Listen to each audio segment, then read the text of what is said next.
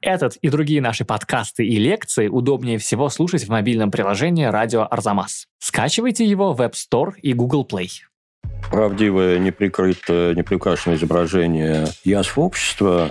Вот то, что вы читаете, это же бизнес-манифест. Они не говорят, ребят, давайте расскажем правду о народе. Они говорят, давайте создадим структуру, которая принесет нам доход. Вы что, ребят, это, это что, наша родина, сынок? Я дома. Я вот полностью дома в этот момент. Здравствуйте! Вы слушаете подкаст «Зачем я это увидел?». Это подкаст об искусстве и о лучших выставках в России и мире, который Арзамас делает совместно с Unicredit банком и MasterCard. Меня зовут Кирилл Главастиков, я редактор сайта Арзамас, а мой собеседник – это замдиректора Пушкинского музея по научной работе и профессор Европейского университета в Санкт-Петербурге Илья Доронченков. Здравствуйте, Илья Аскольдович. Здравствуйте, Кирилл. В конце выпуска мы, как всегда, отвечаем на ваши вопросы. Присылайте их на адрес arzamas с темой «Вопрос в подкаст. Зачем я это увидел?». А пока мир музеев и выставок постепенно пытается оклематься от карантина, мы продолжаем спецпроект внутри подкаста. Говорим про великие выставки прошлого, которые навсегда изменили искусство. И сегодня мы впервые в рамках этого спецпроекта оказываемся на родине. Будем говорить о передвижниках. Людях, чьи имена и чьи картины мы знаем с детства. Людях, которые задали для нас представление о русском национальном искусстве. Которые научили нас, что картина — это портрет страны. Часто безжалостно критический, но всегда точный, в каких бы жанрах они ни работали. Важная часть образа передвижников для нас – это сочувствие простому народу и связанная с ним просветительская деятельность, а конкретно переезды выставок из города в город, чтобы на картины могли посмотреть как можно больше народу. С этим образом передвижников мы сегодня в подкасте будем работать. Ну а конкретно говорить будем о первой передвижной выставке, стартовавшей в конце 1871 года в Петербурге. Поэтому мы предметно не будем говорить о таких звездах передвижного движения, как Репин, Суриков или Васнецов, просто потому что они в этой выставке еще не участвовали. Но зато точно упомянем Саврасова, Перова, Ге, Крамского и Мясоедова. Вперед! Вот мы сегодня будем говорить о первой выставке передвижников, и это для меня звучит как примерно первое свидание Адама и Евы в раю. Это настолько какая-то константа нашей культуры, что трудно представить, что когда-то была первая выставка, а когда-то передвижников вообще не было. Ну да, вот, во-первых, мы должны друг друга поздравить, что мы добрались до выставки, которая произошла в России, новаторской выставки. Сразу отметить, что ничего подобного европейская практика не знала, особенно с такими долгоиграющими последствиями. Последовательная политика передвижников привела к тому, что они сформировали собственного зрителя, несколько поколений собственного зрителя, которому они как бы навязали представление о том, что есть большое русское национальное искусство, как оно должно выглядеть. И это настолько хорошо получилось, что мы с этими последствиями живем до сих пор. Если вы спросите русского человека в музее, а вот назовем 10 главных русских картин, то я почти уверен, что 5 из них будут произведением передвижников. Передвижники оказались очень успешны в своем продвижении именно своей версии искусства к массовому зрителю. Искусство должно говорить о реальной жизни, искусство должно рассказывать, искусство должно содержать отчетливый этический посыл, искусство должно быть про наше родное, а не про какую-то греческую древность или про Францию. И, в общем, это, вот это все в одной упаковке и создало наше представление о живописи. Это представление освоили широкие круги русского общества. И тут, наверное, уже пора рассказывать, откуда они взялись, да, но перед этим нарисовав некую диспозицию. Давайте. Ну, смотрите себе, передвижники – это очень сильный ответ художественного сообщества официальным институциям.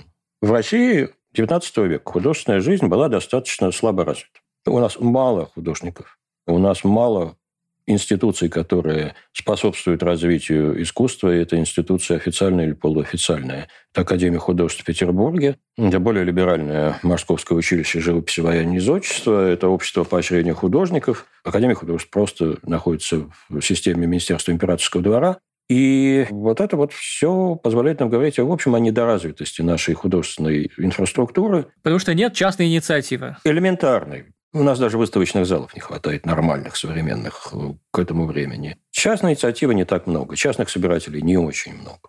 Но ситуация начинает меняться тогда, когда в обществе появляется запрос на социальную миссию искусства, а именно во время великих реформ Александра II А давайте скажем прямо на социальную миссию искусства, значит, на реализм, на правдивое условно отображение того, что вообще творится. Да, потому что здесь изобразительное искусство шло совершенно вровень с русской словесностью и публицистикой, потому как правдивое, неприкрытое, неприукрашенное изображение язв общества, бедных крестьян, городской бедноты, несправедливости, творящейся по отношению к униженным и оскорбленным, вместо женщины, работающей вдовы, сироты. Это все выплеснулось на русского зрителя, но созревающий реализм в изобразительном искусстве не имел еще канала стабильного выхода к э, своему потребителю. А запрос на правду общество очень четко сформировало. Вот это очень интересно, то, что вы говорите, потому что, ну, вообще-то кажется, что передвижники создали этот самый реализм и принесли массам, которые ничего не знали о страдании простого народа, но вы говорите, что все это на самом деле это уже было сформировано до того, как передвижники заявили о себе? Ну, повествовательный реализм, описательный реализм, жанровая картина как основной вид художественного высказывания – это 60-е, конец 50-х, начало 60-х годов. Жанровая картина, которая четко формулирует моральный месседж. Это плохо. Давайте пожалеем. Давайте осудим. Ну, возьмите Перова, его сельский крестный ход на Пасхе, который до сих пор раздражает своим неподобающим изображением священнослужителей и добрых христиан русских. Его тройка, проводы покойника, моя любимая утопленница, это вот, вот он, сформированный язык русского реализма.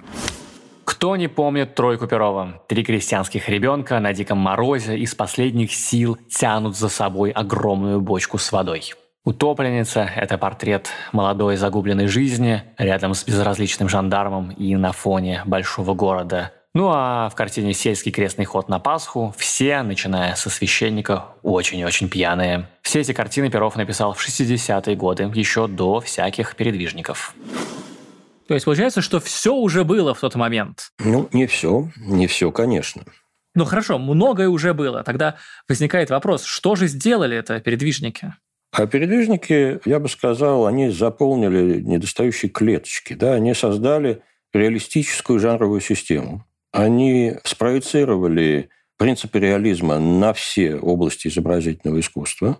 И они вот этой своей ротацией выставок, постоянным приближением этого искусства к зрителю, они этого зрителя сформировали, они этому зрителю вложили в сознание, что есть настоящее искусство, и они создали для себя любимых, для художников площадку, которая обеспечивала им постоянную возможность вещи показывать, это очень важно, и, что не менее важно, продавать. Вот этот аспект деятельности передвижников мы обычно упускаем. Вот любопытно то, что вы сейчас говорите, потому что вы фактически сейчас говорите о таких сторонах деятельности передвижников, как организация и инфраструктура, да, а, а не говорите о том, что они правдорубцы, просветители, и у них душа болит за народ. Что же получается? Это все не так?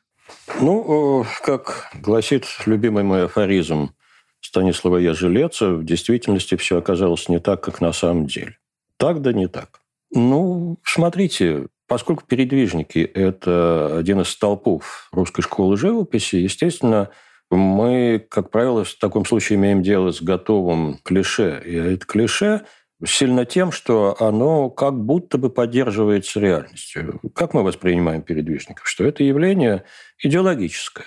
Они несут некую миссию, они говорят правду, они учат нацию видеть себя в нелицеприятном облике.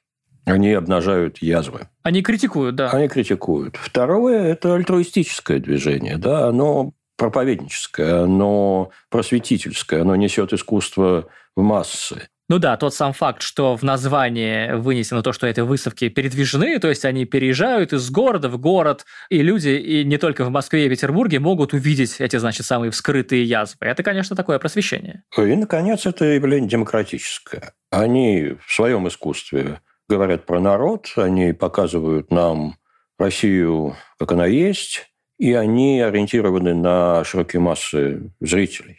И, с одной стороны, все это верно. С другой стороны, при ближайшем рассмотрении оказывается, что это не совсем так. Потому что когда вот мы говорим, да, демократизм передвижников, никто не спорит с тем, что они нам предъявили русскую жизнь в своих полотнах. Но, с другой стороны, если мы говорим о широком зрителе, даже в провинциях этот широкий зритель не включал в себя 90% народа. Ни крестьяне, ни рабочие, ни паденщики на эти выставки, как правило, не ходили. Они были ориентированы на привилегированное в той или иной степени сословие. На образованных. На образованных людей. людей, прежде всего. Вот все эти три позиции, которые с точки зрения такой вот панорамной истории искусства передвижников хорошо описывают, они не выдерживают пристального анализа, особенно если мы обратимся к периоду становления. Ну, давайте вот примем за основу, что есть русский реализм в изобразительном искусстве.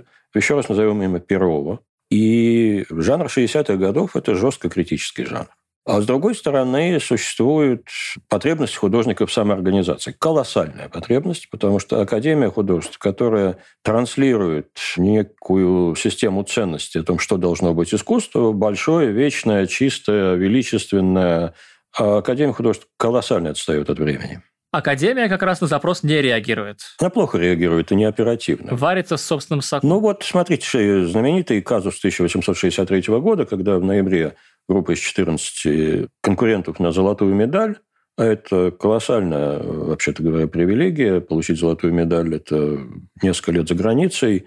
А затем ты, если исполняешь свой урок, становишься академиком. В общем, твоя художественная судьба в сущности решена. А вот тогда знаменитый бунт 14, когда молодые люди, одушевленные перестройкой Александра II, понимающие, что их миссия говорить о народе, и для народа они получают единственную тему, которую они должны интерпретировать. Это пир богов в Волгалле, что может быть дальше от потребностей русского общества. Это они получают ее на экзамен себе, да? Для того, чтобы написать картину на эту тему, и победитель или победители получат ту привилегию, о которой я говорил. А они выходят из академии? Они выходят из академии, да. Ну и вот первый случай самоопределения художников, самоорганизации, он как раз с этим бунтом и связан, потому что вышедшие из академии молодые художники основали Санкт-Петербургскую артель художников, которая, в общем, в традиционном искусствознании рассматривается как предтеча передвижников. Артель была организована строго с потребностью, из-за потребности зарабатывать. Они искали заказы, делили деньги, но нельзя сказать, что это предприятие было сильно успешным, а если бы не Крамской с его способностью поднимать заказы и его ощущением совести и миссии, было бы гораздо тяжелее. И вот в эту петербургскую артель художников в конце ноября 1969 года приходит письмо от московских коллег. Очевидно, его реальным автором был Григорий Мясоедов, художник-жанрист, но под ним ставил шесть подписей, которая предлагает создать новую организацию, принципиально новую художественную организацию. Вот здесь я сразу сошлюсь на книгу выпускника Европейского университета в Санкт-Петербурге и Института Курта в Лондоне Андрея Шабанова, книгу «Передвижники между коммерческим товариществом и художественным движением», которая мне, как мне представляется, бросает очень свежий и новый взгляд на историю канонизированного художественного явления. Я во многом буду опираться на анализ Андрея, поскольку мне он представляется очень интересным, как минимум, если не полностью справедливым, в той части, которая представляет передвижников не столько как печальников народных с самого начала, сколько как очень прагматичных предпринимателей, бизнесменов, которые понимают, что спасение утопающих художников – это дело рук самих утопающих художников. Слушайте, это жутко интересно. Какой образ рисуется в голове? Что передвижники взяли и объединились, потому что Поодиночке доносить правду было трудно, а вместе они все взяли и устроили переезжающие выставки, и все узнали правду про положение народа. А вы говорите о совершенно других вещах, о бизнесе. Да, в общем, я полагаю, что анализ Андрея, бизнес политики, объясняет нам даже больше, чем вот этот вот это легенда о художниках-печальниках народных. Но объективно вот это вот создание независимой, успешной структуры, независимой от государства, независимой от академии, оно ведь тоже объективно работает на переустройство общества. Только этот принцип не декларируется. А декларируют они принципы совершенно другие. Вот давайте посмотрим на эти документы, потому что Шабанов, которого я вспомнил уже, он очень правильно отметил, что, казалось бы, мы получаем новаторское художественное объединение. А реализм – это в России все-таки все еще явление новое. Мы должны бы услышать от них о художественных принципах. Об эстетических принципах. Да, конечно. Раз ты пишешь э, там свой устав, свой манифест, ты должен рассказать о том, какие вы художники и почему все объединились и на каких принципах. Да, как, как веруешь? Вот, вот вопрос. А на самом деле мы не получаем ответа на этот вопрос. Его даже не задают. Давайте почитаем то письмо, которое пришло в Петербургскую артель в конце ноября 1869 года. Мы полагаем, что раздел дохода между членами есть самое справедливое средство удовлетворить людей – внесших свой труд в общее предприятие. Потому что покупка картин или назначение премии падут всегда на долю сильнейших. Кроме вероятности распродажи картин и альбомов, мы думаем, что возможность высвободить искусство из чиновничьего распорядка будет и расширением круга почитателей, а следовательно и покупателей, послужит достаточным поводом для образования товариществ. Конец цитаты. Очень прагматично очень прагматично. С одной стороны, речь идет о справедливости, но это справедливость внутренняя, она справедливость корпоративная. А с другой стороны, почитатели и покупатели здесь фактически уравниваются. Они задаются целью выйти на, непосредственно к зрителю, который для них одновременно и покупатель. И я напоминаю, наш художественный рынок в XIX веке вообще крайне не развит. У нас нет дилерской сети, у нас нет сети частных галерей. То есть э, выход художника к тому, для кого он работает, а это абстрактный любитель искусства, а это, с другой стороны, конкретный покупатель, очень затруднен. И вот э, дальше эта идея, которая сформулирована в коллективном письме, проясняется и заостряется в личном письме Мясоедова Крамскому, которым эти проблемы еще более емко описываются. Так перед ним стоит вопрос, а где выставляться? Вот если мы выходим с альтернативной выставкой, да, с выставкой, которая не академическая, нам же достанется больно, наверное. А может, мы выставимся в Москве, а не в Петербурге, там как-то подальше от Академии художеств. Никто не хочет портить отношения, обратите внимание. Никто не хочет показывать красную тряпку главной институции страны художественной. И вот э, Мясоедов убеждает Крамского. Давайте, во-первых, не бояться, во-вторых, развернем выставку в столице. Петербург для России тоже, что Париж для Франции. Блестящий успех в Петербурге гарантирует успех и в Москве, и в провинциях. Москва хоть и большое стадо, и может дать большой сбор, но ей нужно готовое мнение, ибо своего она не имеет. Помимо личностей существует искусство, которое нас всех кормит. Отчего не пожертвовать что-нибудь, чтобы поставить эту кормушку в лучшее положение? Вау. 20 человек дружных и решительных достаточно, чтобы вести дело с успехом. И первый успех влечет за собой все. Поверьте, материальная выгода – самый сильный стимул. Слушайте, ну какой стиль, а? Мне кажется, с таким стилем можно э, колонки в газете «Коммерсант» в 90-е писать. Мясоедов за слово в карман не лез. Где бы мы ни выставляли, имена выставивших будут известны Академии. И если она имеет способность глотать живьем живописцев, уж, наверное, никого не пощадит. Но не надо забывать пословицу «Бог не выдаст, я не съест». Да и дело представляется от нашей загнанности и робости гораздо более страшным, чем оно есть. Мясоедов хочет напомнить Крамскому, послушай, ты бунтовал, да, ты хлопнул дверью Академии художеств, тебе за это не было ничего. Не бойтесь. То есть это фактически, вот то, что вы читаете, это же бизнес-манифест. Да. Это манифест, но он нисколько не творческий. Они не говорят, ребят, давайте расскажем правду о народе. Они говорят, давайте создадим структуру, которая принесет нам доход и которая защитит нас от академии. Вот о чем они говорят. И дальше они следуют совершенно законным путем. Они пишут устав товарищества передвижных художественных выставок, который они отправляют в Министерство внутренних дел на утверждение. И тут, судя по всему, кто-то делал, приделал этой бумаге ноги. Потому что этот устав пишется в конце сентября 1870 года, а уже в ноябре 1870 министр внутренних дел Тимашев отправляет по инстанциям этот устав, и он утверждается 2 ноября 70 года. Очень быстро утвердили фирму. Стремительно. Стремительно. Для русской бюрократии это стремительная скорость. Какое-то покровительство было. Не хочу сказать, занесли куда-то, но покровительство да. было. А не надо заносить. Было покровительство, безусловно. И покровительство, очевидно, ну, такое неформальное, потому что Тимашев делает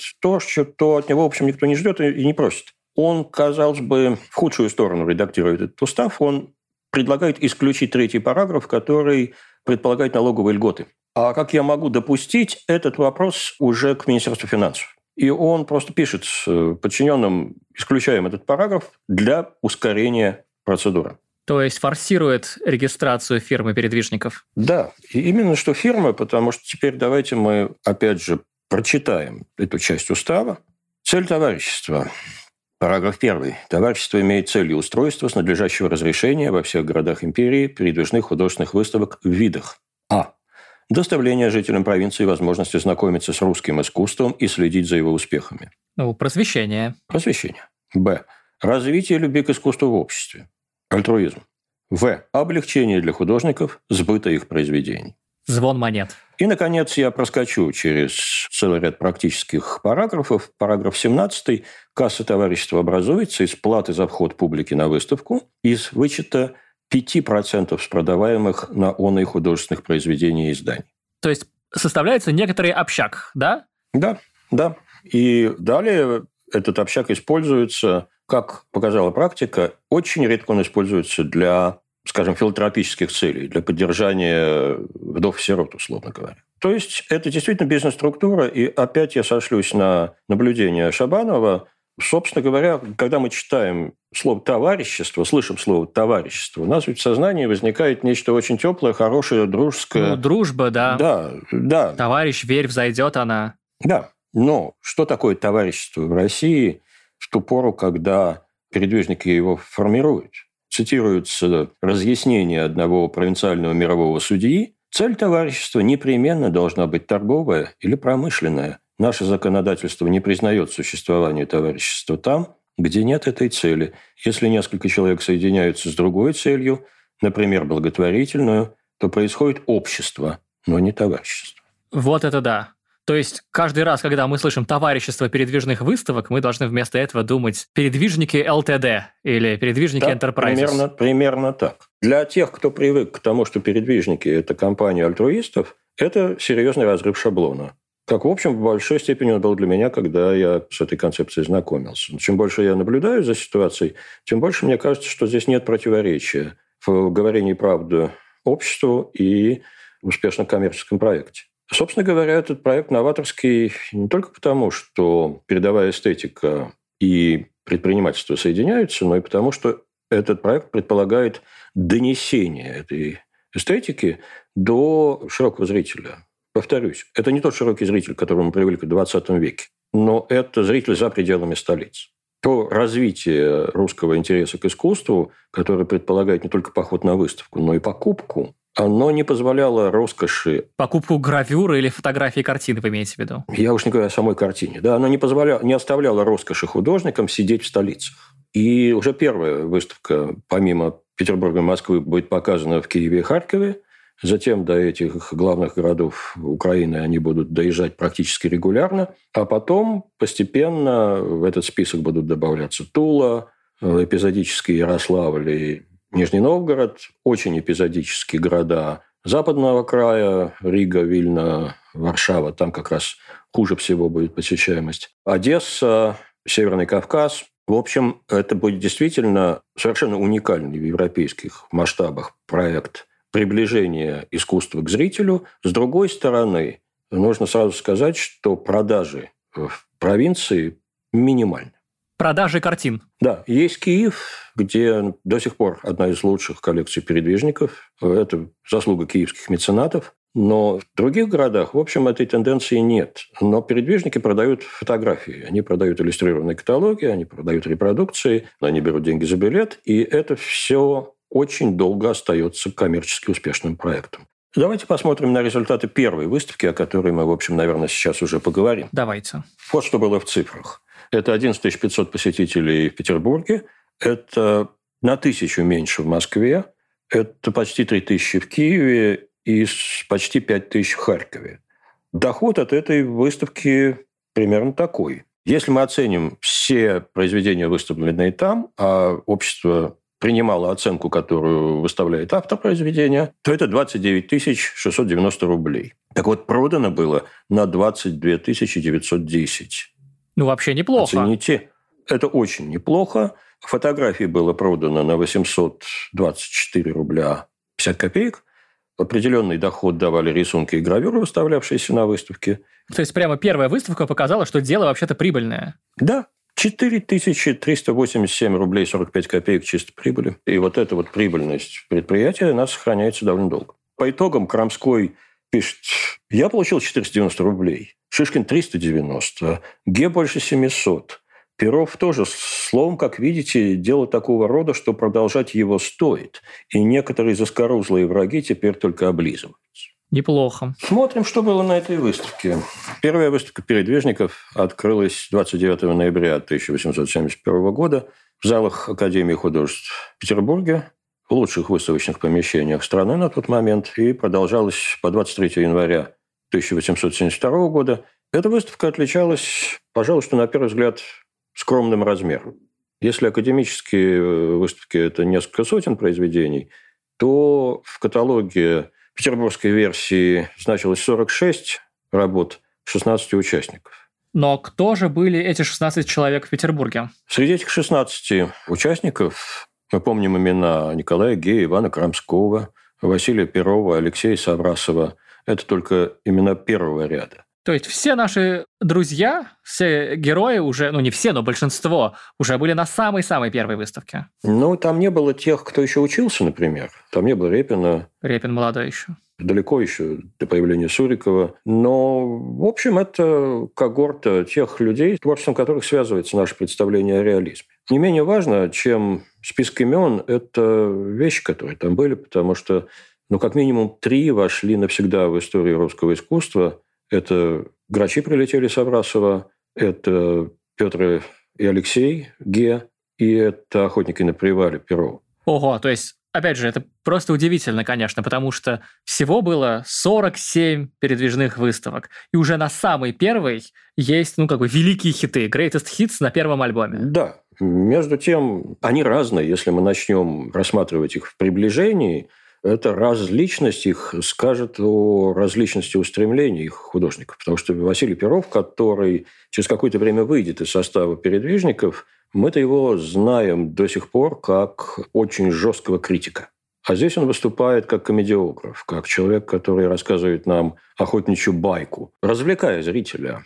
Если мы посмотрим на состав этих произведений, то окажется, что четверть выставленного – это портреты – и отличаются от академических выставок, где портретов тоже очень много. Они вот чем. Среди изображенных мало бюрократов и аристократов преобладают представители творческой интеллигенции. Там портрет Тургенева работы Ге, там портрет художника Васильева э, работа Крамского, там портрет драматурга Островского в тулупчике работа Перова – Ой, это прекрасный портрет. Прекрасный портрет, вот неформальный образ. Но в данном случае речь, наверное, идет все-таки не о манифесте, а о том, что люди выставляют те портреты, которые им заказали, а общаются они с интеллигенцией, по большей части. Примерно половина работ на выставке – это пейзажи, а пейзажи – это, в общем, всегда достаточный успех экономический. Чего-то, что потенциально раздражало бы зрителя, там очень мало. Ну, например, о жанре 60-х годов, о жанре, который показывает общественные язвы и страдания простого человека, говорят только две вещи Прянишникова.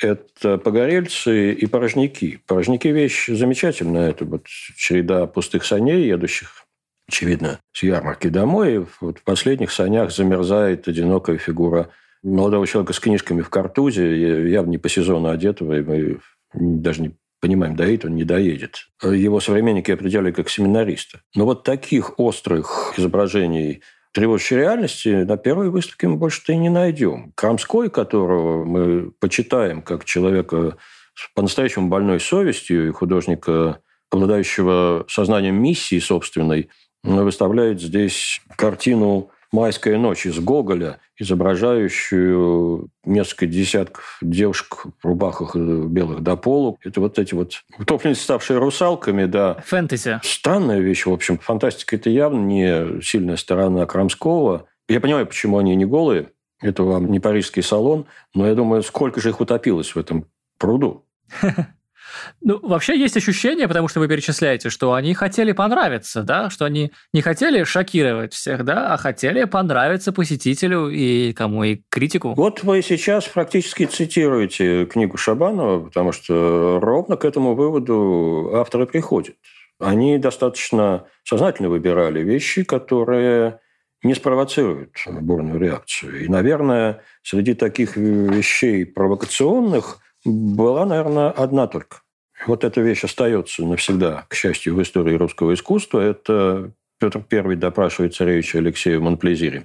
Это Ге. Ге. Это были годы празднования юбилея Петра I. И, собственно, там была еще одна вещь, которая была посвящена Петру. Мясоедов, отец-основатель передвижничества, выставил картину «Дедушка русского флота», которая забавно рассказывает о восхищении юного царевича ботиком, ведь там несколько фигур персонажей с некой комичной характерностью изображенной. Ну, в общем, все как вы любите да, в исторических экранизациях. Да, ну а чем же провокативен Петр Алексей? Тоже такая картина, конечно, застывшая у нас перед глазами. Мы к ней очень привыкли, Кирилл. Как, собственно, к шедеврам передвижников, и довольно трудно посмотреть на них заново. Когда Ге начинал работу над этой вещью, он очень много читал. Это время, когда открываются архивы и открываются запретные для обсуждения периоды русской истории – Петровская эпоха, формирование новой России, разрушение старой, она, естественно, всегда была болезненной для русской общественной мысли. И Ге начинает работу над своей вещью, восхищаясь Петром. Дальше он читает исторические труды, посвященные процессу над царевичем, и приходит к выводу, ну, выводы-то там разные. Умер от пыток, скончался каземате, был казнен. И он потом вспоминал, что его отношение к Петру разрушилось, и оно перестало быть идеальным. То есть, что же получается, он собирался написать панигирик, а написал такое очень неоднозначное изображение Петра. Петр же очень совпадает э, по духу с временем, когда формируются эти наши мастера. Это же время реформ, да, это время новых надежд русского общества, это движение вперед к прогрессу. Да, больших свершений. А здесь мы получаем вещь, которая, в общем, странная. Если мы к ней присмотримся, то мы увидим здесь, что все как на фотографии. Вот все просто редуцировано до двух монохромных фигур в черном, зеленое сукно, бело-черный шахматный рисунок каменного пола, интерьер Монплезира с документальной точностью восстановленный там на заднем плане в сумерках теряется, и с одной стороны, перед нами такое документальное фото, если хотите, потому что все живописные качества Агем мог блеснуть колоритом, они сведены к минимуму. Это словно протокол визуальный протокол. С другой стороны... Действительно протокол. Для современников там был очевиден прототип. Один из рецензентов просто сказал, а вот это Деларош э, Кромвеля гроба Карла I.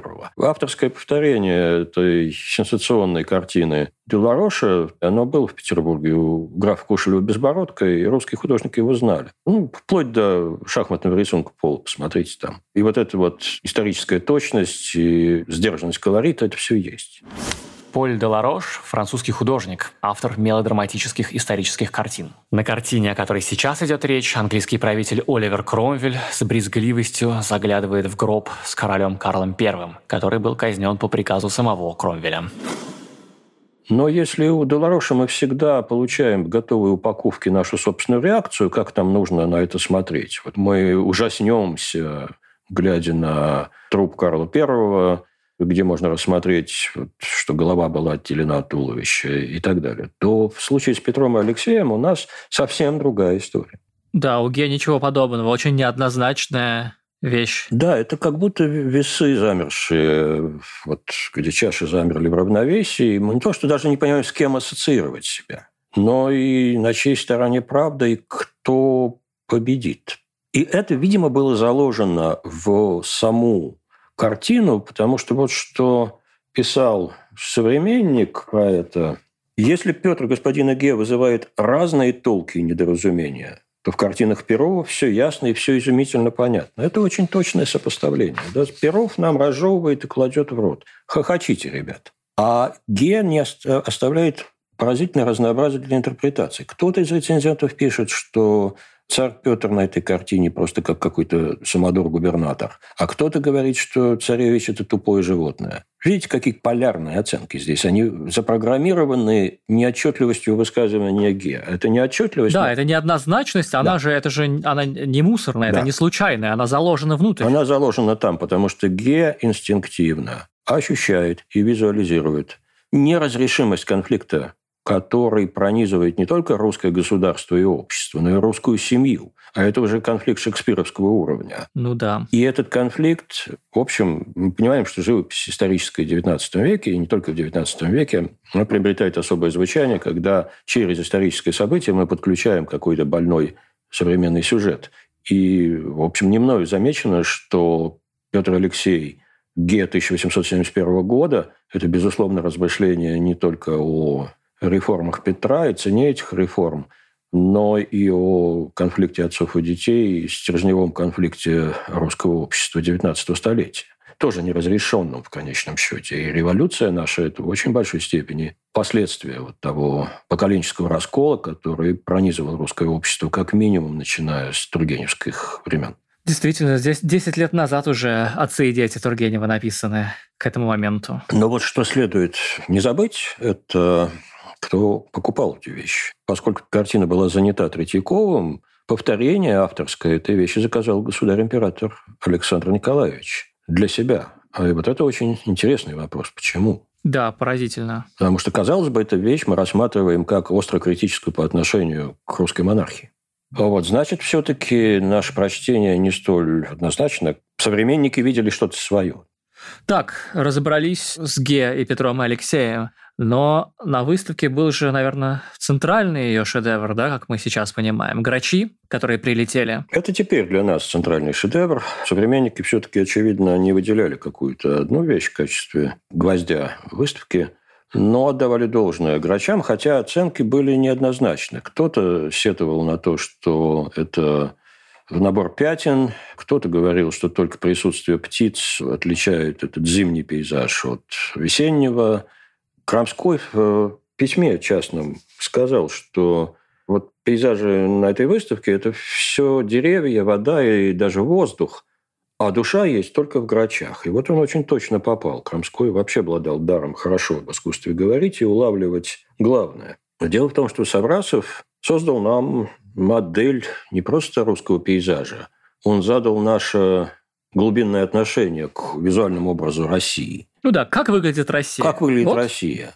Ну, это был старый вопрос, 19 века сформулированный, красиво ли Россия, да, потому что все-таки тогда, в эпоху нормативного искусства, существовали образцовые прекрасные страны, и, в общем, их было всего две, на самом деле. Да, Италия и Швейцария. Италия и Швейцария, да, это была гармония и, и возвышенная, вот, вот так. А потом постепенно другие страны начали искать свою красоту. И величие Саврасова, я думаю, ровно в том, что он нашел эту красоту в предельно неприятном состоянии. Вот, честно говоря, я обычно задаю вопрос, когда мы об этой картине говорим с кем-то, ну, вам бы вот хотелось оказаться сейчас в этом месте в это время. Вот мы пишем это дело в августе, довольно теплом месяце. В жарком августе, жарком. да. Хочется нам туда. Да, думаю, даже в январе нам не очень туда хотелось, потому что это одно из самых неприятных времен года. Это длинная, медленная весна. Посмотрите на эту вещь. Огромные лужи на переднем плане, тающие сугробы, кривые треснувшие березы, которые никто не удосужится спилить. Собрасов показывает нам деревню задворков, там глухие заборы, тыльные стороны сараев, шумные птицы, которые разрушают своими гнездами деревья, их не любят жители. И серый горизонт с возливающейся рекой там на заднем плане, голый лес – обшарпанная непобеленная церковь. Вы что, ребят, это, это что, наша Родина, сынок? Но мы же любим это, мы после Саврасова любим это. Вот, честно говоря, такого пейзажа, такого образа страны, казалось бы, невыгодного. Наш пейзаж тогда еще не создавал. А здесь вот, Камской очень правильно сказал, здесь появилась душа, здесь появилась какая-то интонация, которая трудно формулируется, честно говоря. Вот у меня, вот вы говорите, трудно формулируется, вот у меня с грачами всегда есть две ассоциации. Одна очень такая литературная, значит, ну вот выставка у нас это 71 год, а 55 год это Тютчев, да, эти бедные селения, это скудная природа, край родной долготерпения, край-то русского народа. И, значит, та самая земля, которую Царь Небесный исходил, благословляя, которая, э, да, и жуткая, бедная и скудная, а с другой стороны, значит, что-то сквозит и тайно светит в ноготе твоей смиренной. И вот, по-моему, Грачи и это стихотворение Тютчева, они идеально ложатся рядом. А с другой стороны, вот если говорить о личном опыте, то вот бывает... Э, прилетаешь ты на самолете в те времена, когда еще были самолеты в, не знаю, в Шереметьево из Италии или из Швейцарии, где я, впрочем, никогда не был. И вот едешь в каком-нибудь ноябре или марте на Аэроэкспрессе из аэропорта, и за окнами вот с одной стороны вот эти грачи прилетели, такое жуткое, неуютное заборы, снег лег неровно, а с другой стороны я дома. Я вот полностью дома в этот момент. И вот э, Саврасов, очевидно, что-то поймал, а с другой стороны создал нам ментальную матрицу. Да? Мы вот через Саврасова Россию теперь видим, через эту вещь. Саврасов создал русский март вот это ужасное время года, которое не имеет права на существование, которое и не зима, и не весна, а непонятно что, Саврасов полностью фактически его легитимизировал. Вот смотрите, я не случайно так долго перечислял неприятные ощущения от реальной природы, которую изобразил Саврасов, и от того, как он изобразил деревню для того, чтобы разрушить, опять же, нашу модель восприятия. О, как это поэтично и хорошо, как лирично это и так далее. Ну, ребята, ощутите себя вот там сейчас по колено в воде, и будет вам лирика. А сейчас мы поговорим вот о том, что, собственно, Саврасов изображал. Да? Он повторил не раз э, этот пейзаж, лучше бы он этого не делал, потому что с каждым разом он становился все хуже и хуже. А вот когда вы придете в Третьяковку, снова посмотрите, что пейзаж даже подписан, там место указано Малвитина. Села Малвитина больше не существует. Его при советской власти переименовали в Сусанина, потому что герой земли русской родился неподалеку. Эта подпись, в общем, гарантирует, что изображена эта деревня, тем более, что там, да, сохранилась эта церковь пятиглавая с шатровой колокольней, построенная в самом конце XVII века. И уже наличие этой церкви заставляет задуматься, потому что это гарантия зажиточности местности. То есть это не бедное селение, вы хотите сказать? Это не бедное селение, это совсем не бедное селение. Мы знаем, что годы, когда Саврасов писал, в этом месте жило 3000 человек, 242 дома, из них 5 каменных, включая гостиницу и трактир «Париж». Там была ежегодная конская ярмарка, 400 голов скота пригоняли. То есть, получается, Саврасов повернулся спиной к трактиру Париж и стал писать грачей. Ну, вот примерно это я хочу сказать. Ну и уже, чтобы вишенкой на торте, это картузная мануфактура. Малвитина упоминается Владимиром Ильичем Лениным в книге «Развитие капитализма в России». То есть, это, в общем, Ого. очень зажиточный край. То есть, это эталонный пример капитализма для Ленина. В общем, да. Ну и смотрите, что получается. Да? Мы видим это зажиточное село с самой невыгодной точки зрения. Ну, если бы я был житель села, и я бы заказывал Саврасову портрет Малвитина, церковь была бы на переднем плане, она была побелена, рядом стоял бы гостиница «Париж» и дома основательные зажиточных жителей этого места. То есть Саврасов нечувствительно для нас теперь дает нам идеальную риторику русского реализма. Он как бы говорит, я тебе правду расскажу. Ой, говорю я, хорошо, расскажи мне правду. Эта правда тебе не понравится, но без нее ты жить уже не сможешь. Вот это вот, понимаете, это колоссальное вхождение в доверие, колоссальной силы, когда я пообещаю рассказать тебе правду. А правда непривлекательна. И вот береза вот кривая, треснувшая, вот эта вот непрезентабельность, она очень важна. И, ах, да, я узнаю. Вот так и есть. И одновременно я получаю с этим вот этот пронзительный лирический образ страны с церковью, лесом, далью. Проще пареной репы изобразить свою родину красивой, но почему-то в нашем сознании... Красивой, как Италия или Швейцария. Да, в нашем сознании Россия предстает теперь вот такой, как она есть у Саврасова. Колоссальное достижение, колоссальный результат. Первая передвижная выставка. Да, просто потрясающе. Слушайте, вот мы достаточно уже поговорили о первой выставке передвижников, о том, какие механизмы у них были задействованы и у отдельных художников на отдельных картинах, и в целом, как у организации. И по итогам всего это получается, что действительно не столько уж они были борцы за народную правду, не столько альтруисты и демократы, а действительно очень расчетливая и безумно талантливое бизнес-предприятие. Ну, естественно, не только. А когда же все-таки о них сложился этот миф, который мы воспринимаем сейчас с детства, да, о борцах, о людях, у которых душа болит за народ и которые сделают все, чтобы принести искусство в глубинку? Ну, смотрите, понятное дело, что мы имеем дело с клише, да? Если бы они были такие мощные оппозиционеры, вряд ли бы они дождались на своей выставке сначала Александра II, а потом Александра III, который ходил к ним практически на каждую выставку. Когда государь пришел первый раз, письма Крамского передают ту радость от этого сюрприза, которую передвижники переживают. Ну, знай наших, да, вот теперь Академия совсем обзавидуется. Передвижники создали определенную модель выставки, которая оказалась очень успешной, и Академия попыталась ее воспроизвести. Сначала скопировать периодическую выставку и инкорпорировать передвижников, поглотить их. Не получилось. Поэтому их выгнали из академических залов в какой-то момент, довольно скоро. Потом Академия попыталась создать свои передвижные выставки, которые триумфально провалились. В общем, к 80-м годам передвижники становятся сердцевиной русского художественного эстаблишмента. И в начале 90-х, после колоссального коррупционного скандала внутри Академии художеств, которые закончились ссылками и посадками, передвижники входят в Академию как преподаватели.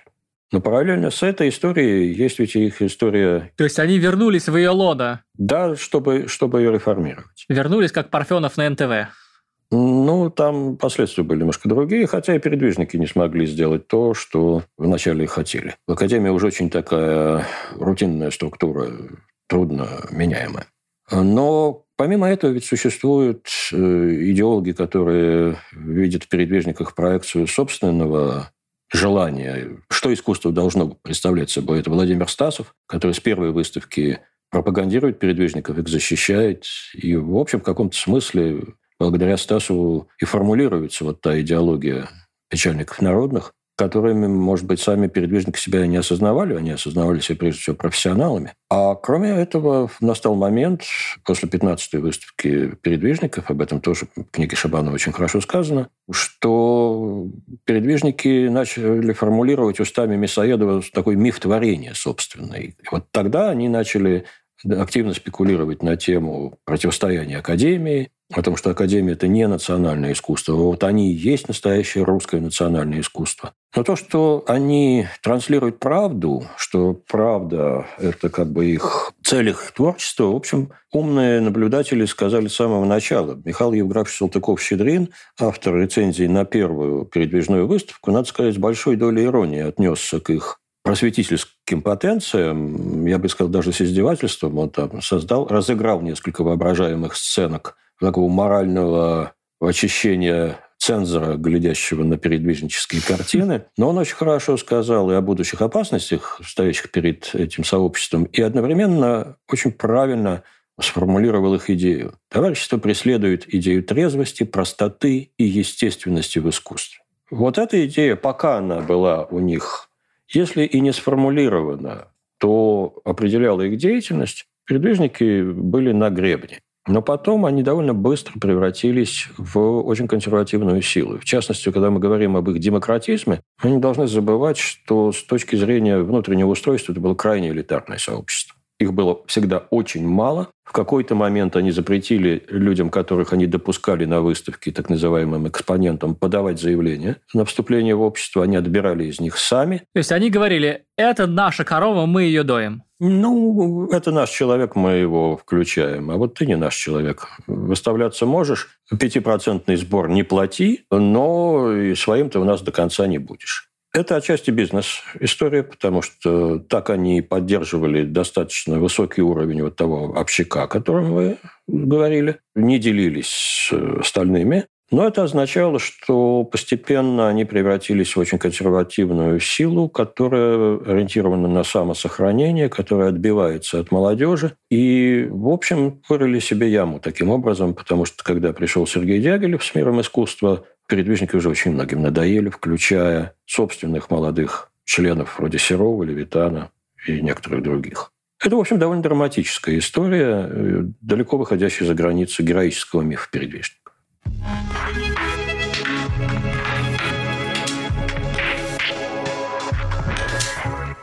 Так, ну что, хватит с передвижниками. Время переходить к вашим вопросам. Если вы еще не забыли, то в нашем выпуске про Ванейка мы разбирались с вопросом слушательницы о том, зачем же люди фотографируют в музеях, ведь это мешает многим другим и, возможно, даже самим фотографирующим. Ну а сегодняшний вопрос задается как бы в продолжение того вопроса. Наша слушательница Индира Пасько записала аудиоверсию своего вопроса.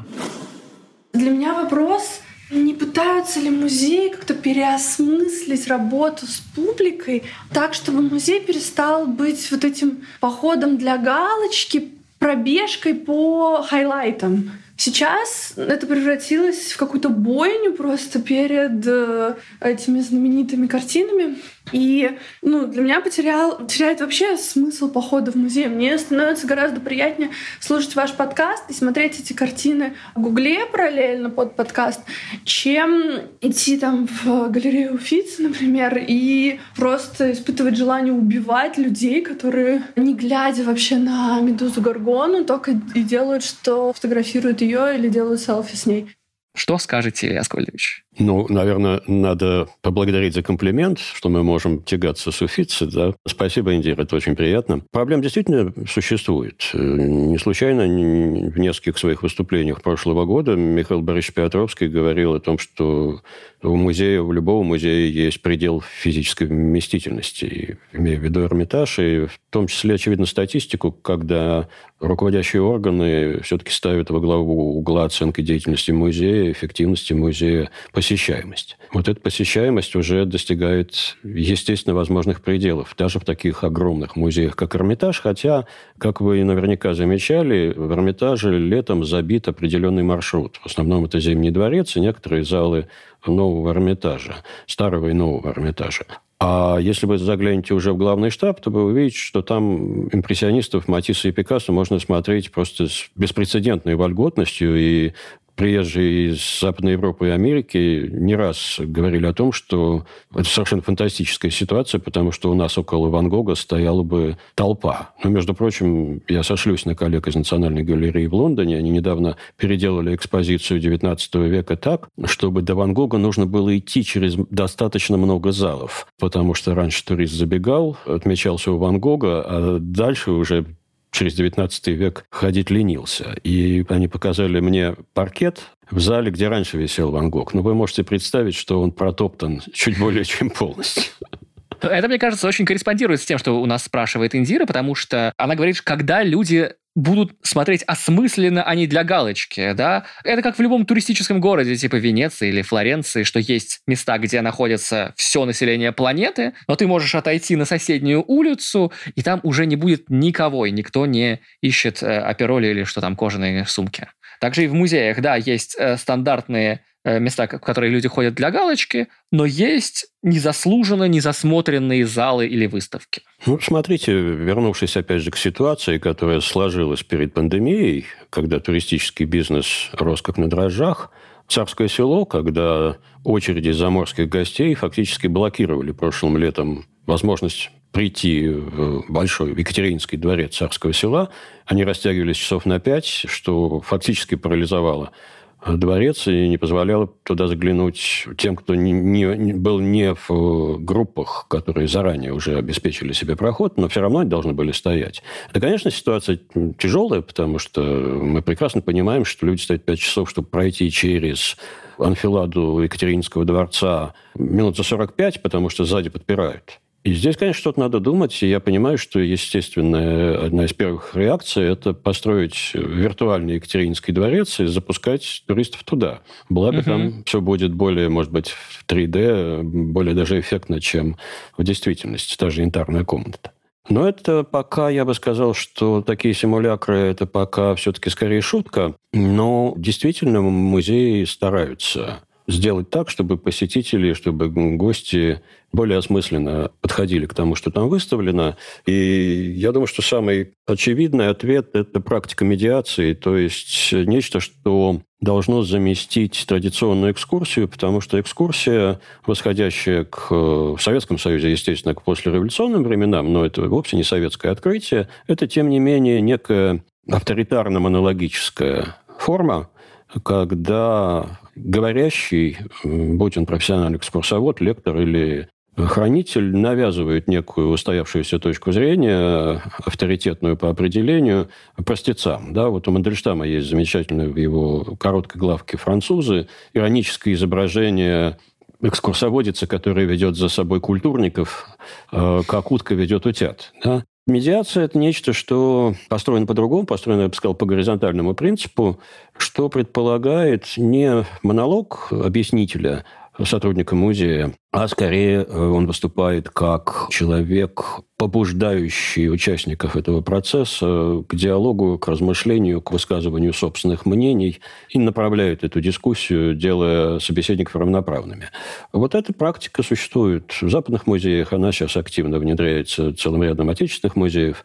И я думаю, что это хороший очень знак, потому как это знак такого демократического мышления современного, предполагающего ценность мнения твоего собеседника, даже если он не профессионал. Ну, понятно, что здесь есть границы.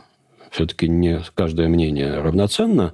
И понятно, что эта практика не охватит того туриста, который приехал в город на сутки и в группе галопом бежит по Лувру, чтобы приобщиться к Моне Лизе с помощью своего смартфона. Простого решения этой проблемы нет. И я думаю, что вот нам простое решение предложили сейчас. Ну, вообще никакого туризма и никаких музеев.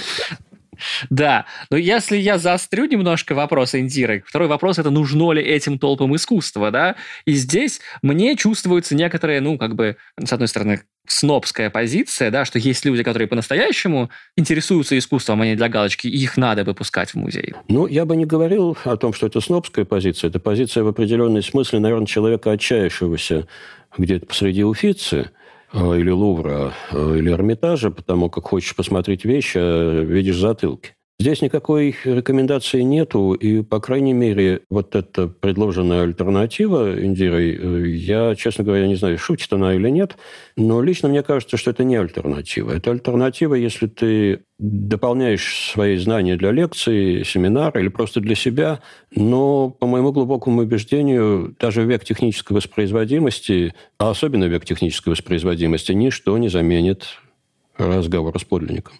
Вы Это правда, не увидите да. в сверхсияющей пиксельной картинке на экране своего монитора не то, что глубокого смысла, Смысл в конечном счете формулируется не только этим, но вы просто не поймете, что это за предмет перед вами, потому что он будет ярче, чем в действительности, вы не поймете его масштаба. Если это то, что называется site-specific art, если это вещь, предназначенная для определенного места, если это ансамбль фресок, например, вы никогда этого не ощутите. Если вы посмотрите видеоролик про Сакристию Нового, капеллу Медичи Микеланджело в церкви Сан-Лоренцо во Флоренции, наверное, вы поймете, как это организовано. Но вы вряд ли поймете того эффекта поразительного психологического сжатия и прессинга, которое эта скульптура создает, если вы туда просто не войдете. Вот э, это альтернатива. Мультимедийная мультимедийные эффекты не заменят этого эффекта от встречи с подлинником. Ну, а я еще хочу, наверное, от себя добавить, что для меня музей, ну, это на самом деле Хотя там есть вот эта авторитарная вещь с хайлайтами, которые тебя прессуют посмотреть, чтобы потом ты купил, значит, открыточку или магнитик с ними, или там с авторитарным экскурсоводом. Но вообще-то музей одновременно с этим же жутко демократическая вещь, потому что, во-первых, это всегда диалог, это не только диалог с тем человеком, с которым ты пришел, и с которым тебе комфортно обсуждать картины, которые ты видишь, но это еще и диалог, собственно, с произведениями. На самом деле, сколько бы нам однотипных вещей не говорили про, не знаю, демона в Рубеле или Мишу в Сосновом Бару, если ты поговоришь с человеком после выхода из музея, у каждого есть какая-то своя картина, на которую именно он обратил внимание и подумал а не ту мысль, которую все остальные не подумали, которая именно его зацепила. Что, мне кажется, очень трудно достигается в онлайн-экскурсиях, в видеоэкскурсиях или в э, виртуальных галереях, которые могут быть даже еще более авторитарны, чем экскурсовод. И вот этот уникальный опыт, который, конечно, соединяется с ощущением сакрального, что ты поднялся по мраморной лестнице, колонны, заплатил 500 рублей или 200. Вот это соединение причастности к прекрасному, который создается на входе, и твоего уникального разговора с картиной, которую, может быть, другие люди не заметили, вот это, по-моему, ну, ни на что не заменить. И, наверное, ради этого стоит толпиться в очередях? Согласен.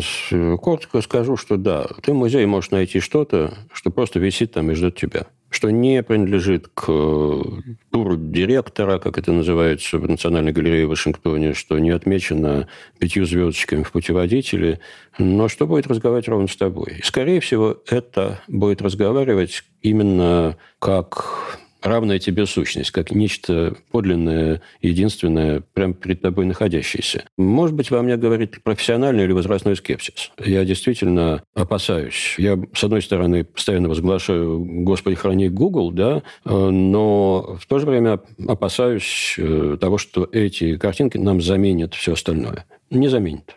Но это, повторяю, мое личное оценочное суждение. Может, кому-то успешно заменяет. И на этом все. Спасибо большое. Спасибо вам, что шлете свои вопросы на arzamas собака arzamas.academy. Спасибо выпускающему редактору Дмитрию Перевозчикову, звукорежиссеру Алексею Воробьеву, фактчекерке Полине Семеновой, расшифровщику Кириллу Гликману, музыканту Сергею Бурухину.